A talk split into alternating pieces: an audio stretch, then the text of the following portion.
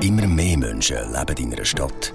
Fast 60 Prozent der globalen Weltbevölkerung leben schon in Städten. In den nächsten 30 Jahren soll die Weltbevölkerung um 2 Milliarden auf total 10 Milliarden wachsen. Mit dieser Prognose erreicht die Landwirtschaft als Nahrungsmittelproduzentin ihre Grenzen. Gefragt sind neue Anbaumethoden. Urban Farming, das ist das kommerzielle Anbau von Obst und Gemüse in der Stadt. Da werden Lebensmittel auf mehreren Stöcken wie in einer Fabrik produziert. Die Landwirtschaft wird definitiv zur Stadtwirtschaft, einfach rein schon von der Demografie. In diesem Podcast geht es um urbane Landwirtschaft. Nicht nur automatisiert und industriell, sondern auch als gesellschaftliche Bewegung. Selber anpflanzen und dann vom Stadtgarten direkt ins Maul. Also vielleicht wollen wir ein bisschen Selbstversorgung in der Schweiz betreiben. Ich glaube, es, es tut den Leuten gut, mal so ein bisschen aus dem Alltag auszubrechen, ein bisschen grüner zu werden. Die jungen Leute glauben natürlich, dass sie die Welt damit ernähren können, aber mit der Welternährung hat das nichts zu tun. Urban Farming. Wir lernen von diesen Profis. Also mein Name ist Günter Vogt, ich bin Landschaftsarchitekt. Mein Name ist Sandra Haufenstein und ich arbeite hier beim Schweizer Bauernverband. Ich bin der Robin, einer der drei Gründer von Mami. Mein Name ist Monika Jäcki. Ich bin Fachjournalistin und eines meiner Fachgebiete ist urbane Landwirtschaft.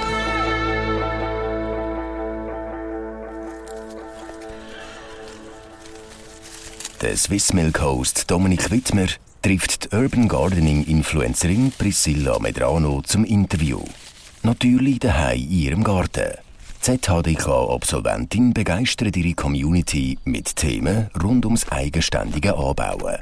Priscilla, jetzt musst du uns erzählen, was sehen wir jetzt alles hier in deinem Garten? Das ist ja Wahnsinn. Hey, da haben wir jenes. Wir haben weiterhin, das sieht man jetzt von da fast nicht, haben wir ein paar Rhabarbersträuche, die kommen auch jedes Jahr mega dankbar. Dort hinten haben wir Tomatli an der Hauswand, wo schön die Sonne drauf scheint. Und sorry, sonnengreifte Tomatli ist einfach das Beste, da kannst du mir nichts erzählen. Und auch da haben wir jetzt zum Beispiel gerade ein Auberginenpflänzli.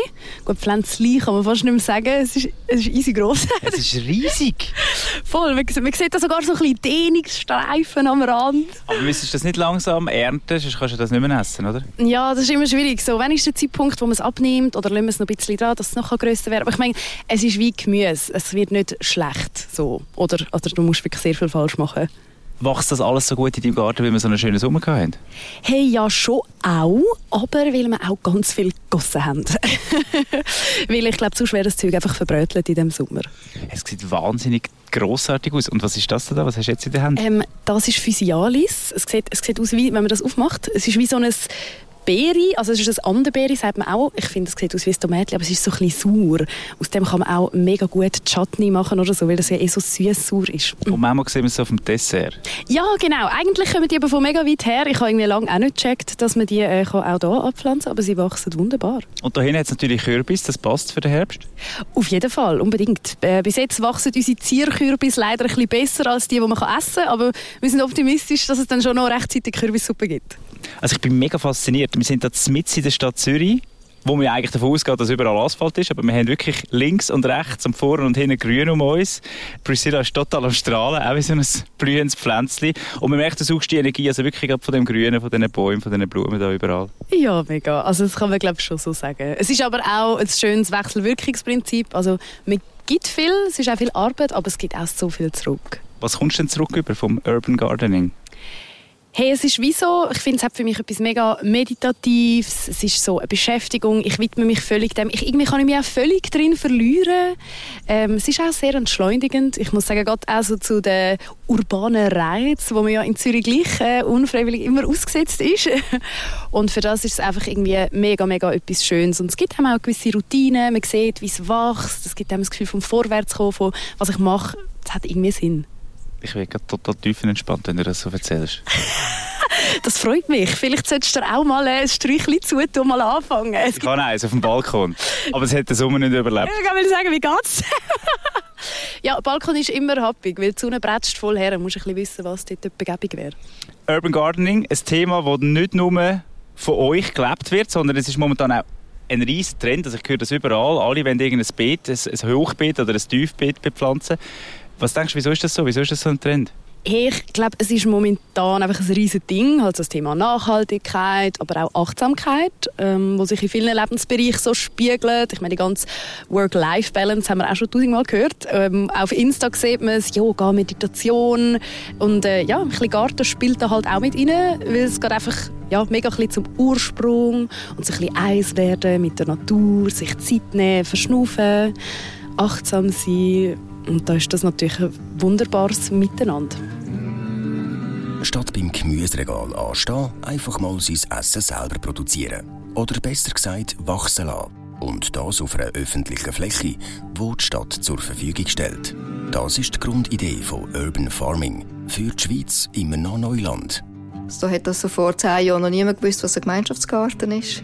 Das zuerst müssen erklären oder Bienenzucht in der Stadt. Das ist ja eigentlich nicht ein Hobby, das viele gemacht haben, das sind Bienenzüchter. Das sagt die Geografin und Fachjournalistin Monika Jäcki. Wenn man die Bewegung unterstützen will, braucht es aber mehr Infrastruktur. Man muss Flächen bereitstellen, wo man nur sagt, da kann man jetzt langfristig gärtnern. Aber das ist natürlich ein großes Problem. Das geht eigentlich nicht in unseren Schweizer Städten, weil wir ja eigentlich verdichtet bauen. Und das ist eine grosse Konkurrenz. Und so kommt es ab und zu auch zu denkwürdigen Aktionen. Guerilla Gardening zum Beispiel. Man ist über Nacht einfach einen Kreisel besetzen und hat ihn bepflanzt. Also das sind aktive, interessierte junge Leute. Gewesen. Ein globales Problem löst Urban Gardening nicht meint der Landwirtschaftsarchitekt und ETH-Professor Günter Vogt. Die jungen Leute glauben natürlich, dass sie die Welt damit ernähren können, aber mit der Welternährung hat das nichts zu tun. Oder in Zahlen? Das ist nicht einmal ein halbes Prozent der Welternährung. Was man da kann produzieren kann, das ist völlig belanglos.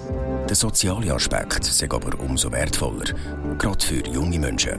Und die Urban Gardening-Konzept haben sie sehr schnell einen sozialen Kontakt. Also sie werden sehr schnell in eine städtische Gesellschaft integriert und dort finde ich das als soziales Konzept unglaublich spannend.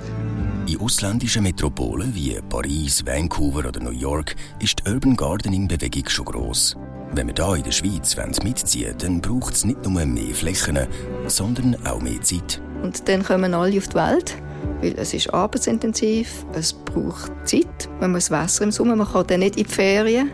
Kann man vielleicht weniger, dafür hat man ein bisschen mehr Besuch daheim. Wenn man Pflanzen hat auf dem Balkon oder im, im Garten, in der Nähe vom Haus oder von der Wohnung, dann ziehen die Pflanzen natürlich auch Tiere an. Und Spinnen beobachten ist etwas sehr Sinniges.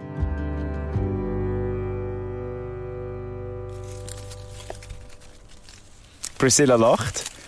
Hast du Freude, wenn die, dich eine Spinne kommt besuchen? Ja, mm, ja, nein, das ist eigentlich sogar recht eine lustige Geschichte, weil ich habe immer mega Angst vor Spinnen. Also wirklich so, so halt ein Teil zwölfjährige Mädchen oder von mir aus auch Buben, die einfach am Spieß schreien, wenn sie irgendwo eine Spinne sehen, rumkriechen. Ähm, und dann habe ich irgendwann gemerkt, dass ich in meinem Kopf eigentlich entscheiden kann, dass ich gar keine Angst mehr habe. Und seither eigentlich nicht mehr. Also Urban Gardening hat dir die Angst vor Spinnen genommen? Ja, das kann man schon so sagen. Es macht es auch halt einfach einfacher, weil man kann sich ja zu Tode ekeln von so Tierli und Kräuch und Gefleuch, was sowieso überall hat.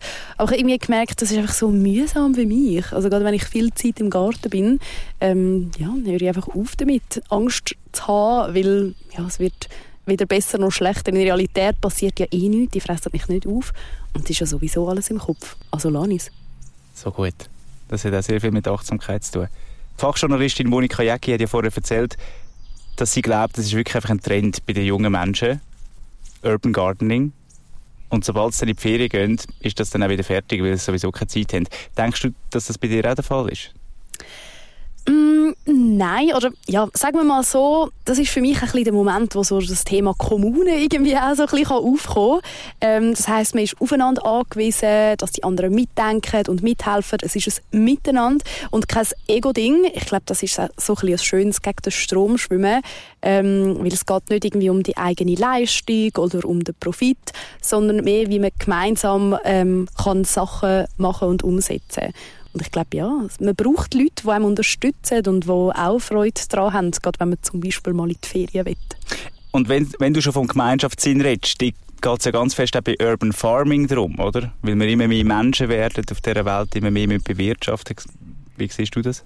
Ja, ich glaube, dann wird es viel mehr so zu einem allgemeinen Ding. Also geht es weniger um das Soziale, wenn man jetzt vom Urban Gardening aufs Urban Farming geht.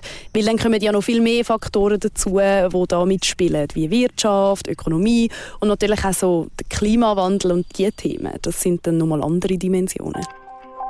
Die globale Landwirtschaft verbraucht heute 40 Prozent der gesamten Landfläche und 70 Prozent der Süßwasserreserven, um 8 Milliarden Menschen zu ernähren. Bis 2050 sollen 2 Milliarden Menschen dazukommen. Mit den jetzigen Methoden in der Nahrungsmittelproduktion stoßen wir an unsere Grenzen. Im Gegensatz zu landwirtschaftlichen Familienbetrieben sind da Investoren mit hochmodernen und robotergesteuerten Anlagen am Werk. Produziert werden heute vor allem Gemüse, Kräuter und Tomaten, Blattsalat, aber auch Fisch. Urban Farming gibt es in vielen Formen und Farben. Vertical Farming ist zum Beispiel eine Indoor-Methode, wo über mehrere Stockwerke Lebensmittel angebaut werden. Also quasi der Bauernhof als Hochhaus. Dabei entsteht ein interner Kreislauf. Die Liste der Vorteile ist lang. Weniger qualifizierte Arbeitskräfte, weil automatisiert und maschinell kontrolliert. Lokalen Anbau bedeutet Unabhängigkeit von globalen Entwicklungen. Weniger Transport heißt auch weniger CO2-Ausstoß. Der Wasserverbrauch kann bis zu 90% reduziert werden. Kein Pestizid, weniger Dünger. Grosse Vorteile sind auch die Wetterunabhängigkeit und mehr Ertrag pro Quadratmeter. So richtig optimiert sind die Systeme aber noch nicht. Der Energieverbrauch für den Betrieb von modernen Landwirtschaftsanlagen in der Stadt ist sehr hoch. Außerdem gibt es sogenannte graue Kosten. Für die Produktion von synthetischem Dünger muss gerade nochmal viel Energie aufgewendet werden. Und der Dünger wird dann auch wieder verpackt und verschifft, was dann eben trotzdem Transportabgas produziert. Priscilla, du schaust ein bisschen kritisch, wenn du das hörst. Würdest du auch investieren? Ähm, ich finde es mega spannend, muss ich sagen. Es klingt aber schon ein bisschen nach Science Fiction, wenn man sich das so vorstellt, mit diesen hängenden Gärten. Oh mein Gott, ja, total. Also es ist wirklich, ich habe mir auch schon Dokumentationen dazu angeschaut, weil ich habe gemerkt, ich brauche Bilder. Ich kann mir das nicht vorstellen. Es ist so ein abstrakter Gedanke, wenn man an Farming und Essen und Pflanzen denkt und wie man das, wie man das anbaut. Dann haben wir einfach nicht unbedingt jetzt die Bilder im Kopf. Und eben wie du sagst, ich finde Science Fiction ein mega treffender Begriff. Ich merke, ich bin ein bisschen gespalten. Irgendwie nicht mal absichtlich. Ähm, ja, auf der einen Seite denke ich mir, wow, wie genial ist das? Also haben wir so viele Vorteile, jetzt mal abgesehen von vom Energieverbrauch, wo ja dann eigentlich gleich das Hauptthema und Problem ist. Mhm. Ähm, aber auf der anderen Seite sträubt sich halt so ein bisschen das, ja, das nostalgische Bild in mir, wo man halt hat, so die Verbundenheit zwischen Mensch und Natur, das Zusammenspiel ich stelle es mir so ein bisschen emotional kalt vor und die Freude, die Naturverbundenheit, das, was ich jetzt persönlich so geniesse am Urban Gardening oder wo ja so mein Mehrwert ist, wenn man durch den Wald läuft auch oder ja, hat man halt so ein bisschen das Gefühl oder das wäre glaube ich das, was ich ein bisschen vermissen Urban Farming, die Stadt als neue grosse Nahrungsmittelproduzent. Wie harmonisch ist die Kombination mit dem Land? Jetzt mischt sich die Stadt unter Produzenten von landwirtschaftlichen Nahrungsmitteln. Das hat man auch beim Schweizer Bauernverband bemerkt. Sandra Helfenstein. Die normale Landwirtschaft braucht einfach relativ viel Fläche und Fläche ist das, was halt in Zukunft immer knapper wird. Dort, wo die traditionelle Landwirtschaft an ihre Grenzen kommt, scheint der moderne Bauernhof in der Stadt aber gerade seine Stärken zu entwickeln. Wir treffen Robin, Mitbegründer von Umami. Hallo zusammen, ihr kennt uns vielleicht vom Migros oder vom Coop. Bei den Kräutern im Regal, in diesen braunen Papierbeuteln, sind unsere Kräuter, die hier in Zürich wachsen, im alten Bürogebäude oben. Der Robin und sein Team arbeiten mit der sogenannten Aquaponik-Methode. Wir haben ganz viele verschiedene Tiere und Pflanzen, die in einer Wasserwelt eigentlich zusammenleben. Und die Tiere und Pflanzen leben voneinander, sie geben sich Nährstoff, sie nehmen sich Nährstoff und das eigentlich in Synergie. Und mit dieser Methode ist mehr möglich als die Produktion von Microgreens. Man kann grössere Kräuter wie Basilikum rausernten, man kann aber auch Fisch rausernten, man könnte auch Garnelen rausernten oder gar Gemüse und, und Früchte sogar. Und das landet dann ohne lange Transportwege, ohne künstlichen Dünger und mit einem viel kleineren Wasserverbrauch auf dem Teller. Vielleicht sogar nur ein Quartier vom Produktionsort entfernt. Tönt grundsätzlich super, wenn da der hohe Energieverbrauch fürs Betreiben der Anlage nicht wäre. Da kann man aber zum Beispiel mit Sonnenkollektoren arbeiten, also mit erneuerbaren Energien, um den Strom zu liefern. Urban Farming hat starke Argumente und leistet eine Perspektive für die Zukunft. Die klassische Landwirtschaft bleibt aber wichtig. Wenn man jetzt zum Beispiel an ein Getreidefeld denkt und man dann halt jetzt Weizen anbaut, dann wird man wahrscheinlich mit den Flächen, die man jetzt zur Verfügung hat, vielleicht das Mehl produzieren für vier Brot. Und der Landschaftsarchitekt Günter Vogt hofft, dass moderne Produktionsanlagen, wie sie zum Beispiel im Vertical Farming vorkommen, in Zukunft nicht zum Stadtbild gehören. Das Problem ist aber, dass die Urban Farming Gebäude ähnlich aussehen wie Serverfarmen. Das heißt, die brauchen gar keine Fassade, die brauchen kein Licht, die brauchen keine Lüftung. Das ist wie eine Maschine. Es klingt irgendwie nicht so romantisch wie bei dir im Garten. Ja, ganz klar nicht. Aber ich finde auch viele Punkte sehr wichtig. Wie klar, es ist schön, aber es ist auch ein bisschen ideologisch. Man kann mit dem nicht äh, Weltbevölkerung ernähren oder davon ausgehen, dass alle ja, die Ausgangslage haben. Aber ich glaube, vom Grundgedanken ist es gleich schön, dass die Leute wieder ein bisschen mehr Zugang dazu bekommen. Von wo kommt mein Essen? Ja, das finde ich auch. Also ich kenne das ja von mir selber. Wenn man in der Stadt wohnt oder vor allem, wenn man da aufwächst, dann verliert man so ein bisschen den Bezug immer mehr weil man halt einfach fast keine Bauernhöfe sieht in der Mhm. Stadt. Ja, mega. In Zürich gibt es zum Beispiel nur noch wenige Bauernhöfe. Einer der einzigen, der noch mitten in einem Quartier liegt, ist der Juchhof in Zürich-Altstetten. Der Dominik macht sich auf den Weg, um herauszufinden, was es mit so einem Stadtbauernhof auf sich hat. Ich treffe mich heute mit dem Bernhard Koch. Er ist Fachbereichsleiter Landwirtschaft auf dem Juchhof und zeigt mir heute den Betrieb. Er hat mir erklärt, was für Tiere sonst noch auf so einem Stadtbauernhof in Zürich gehalten werden. Die Stadt Zürich äh, ist schon seit, äh, ja, seit über 30 Jahren eigentlich unterwegs mit einem Konzept Richtung Biolandbau, Richtung äh, tierfreundliche Haltung, Richtung äh, ja, äh, Anbau von dem, was wirklich auch in der Region kann abgesetzt werden Und darum sind bei uns auch gar nie irgendwie intensive Tierhaltungsbetriebe entstanden. Wir haben kleine Leghennenbestände, äh, aber das ist meistens im Freiland. Und sonst sind es eigentlich vor allem Rindvieh, Pferd, äh, Alpakas haben wir bei uns, äh, alle Kleintiere wie Schafe und Geissen. Aber eben so Maschboulet oder äh, Schweinebestände sind bei uns eigentlich gar nie gross entstanden. Klassische Mastwirtschaft gibt es also eher weniger auf dem Stadtbauernhof. Dafür hat der Juchhof viele andere Produkte, die sie anbieten. Bei vielen von diesen Produkten können sie gerade die Nähe zu den Konsumentinnen ausnutzen. Wir haben, äh, uns ist es wichtig, dass äh, die Ackerprodukte, die wir herstellen, dass das alles Produkte sind, die für die direkte menschliche Ernährung äh, vorgesehen sind. Das ist, äh, das ist Weizen für Brot, das ist, äh, das ist Raps, äh, Rapsöl, das ist eben Senf für den Zürich-Senf, das sind Kichererbsen für Hummus, das ist Soja für Tofu, das ist Hanf für Tofu und ganz verschiedene Hanfprodukte. Äh, das ist, äh, habe ich noch, Roggen zum Beispiel auch wieder für Brot. Äh, also alles Produkte für die direkte menschliche Ernährung. Da gibt es Produkte, die gehen über den normalen Weg, wie, wie, wie sonst in der Landwirtschaft, Getreidesammelstellen und kommen von dort aus wieder zurück zu den Konsumentinnen und Konsumenten.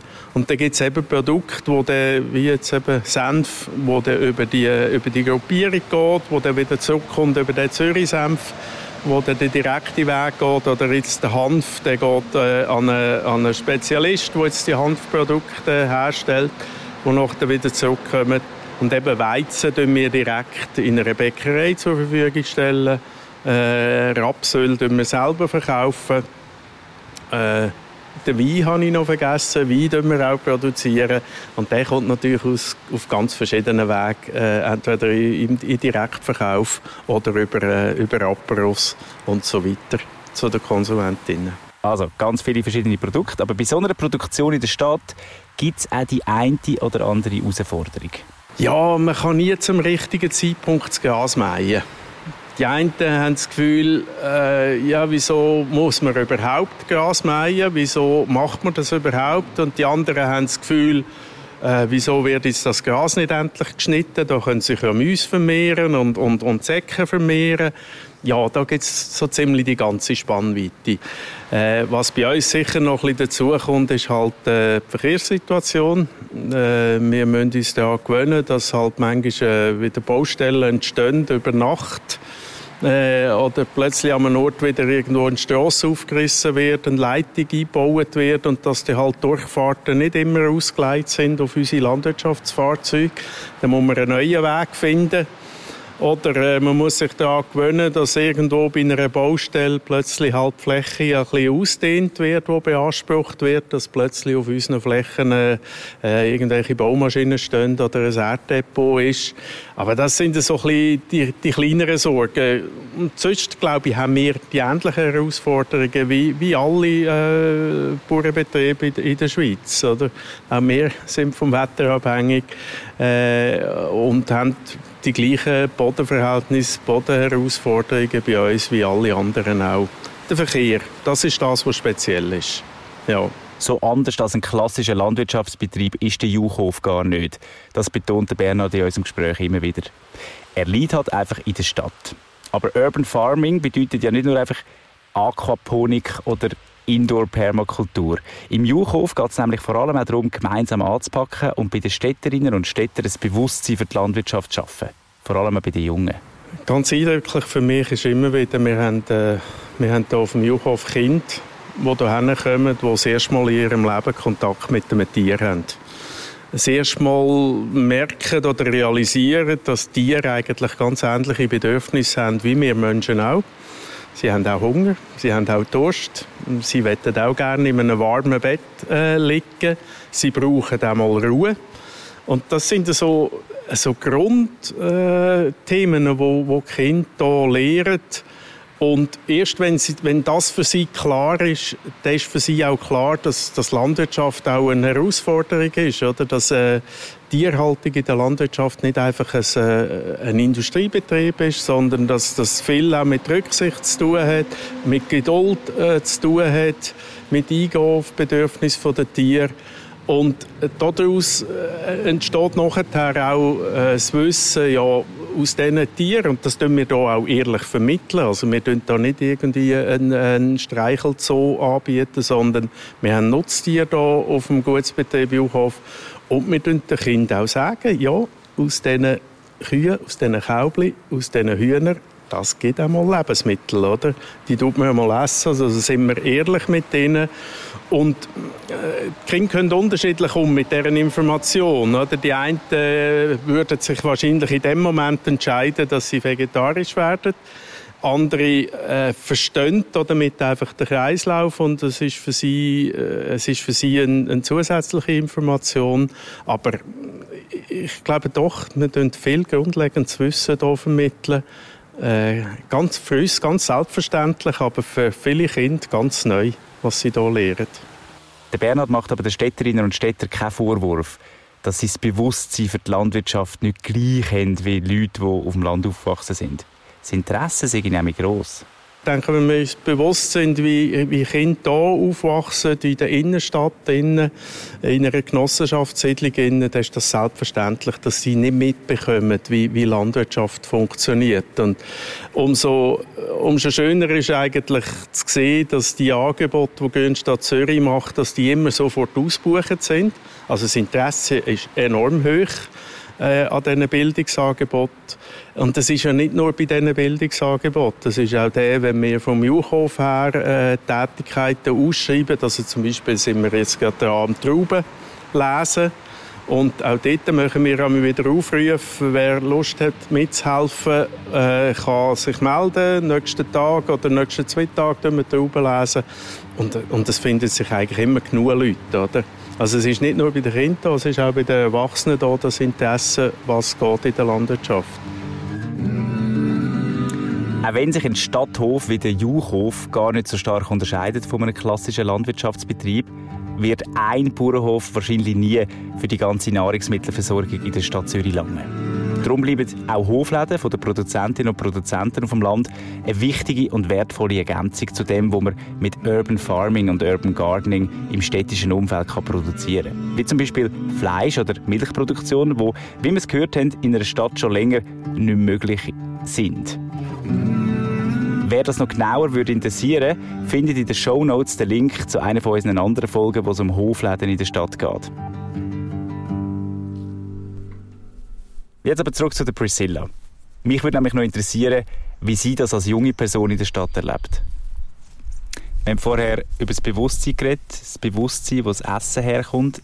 Wie ist das bei dir, Priscilla? Und in deinem Umfeld, ist das überhaupt das Thema? Ja, mega. Also es ist halt schon bei vielen ein Thema und viele wünschen sich ja auch mehr Nachhaltigkeit und Verbesserungen. Aber ich glaube, es ist schon so, dass ich zum Beispiel oft auch bei jüngeren Leuten, die gerade mega on fire sind, wo ich mich jetzt selber eine Zeit lang sich auch hätte einschliessen können, merke, dass sie sich viel wünschen, aber wie zu wenig System an sich verstehen und wie es funktioniert, Komplexität und es ist immer einfach Kritik einzuwerfen, wenn man nicht sieht, was die Problematiken dahinter sind.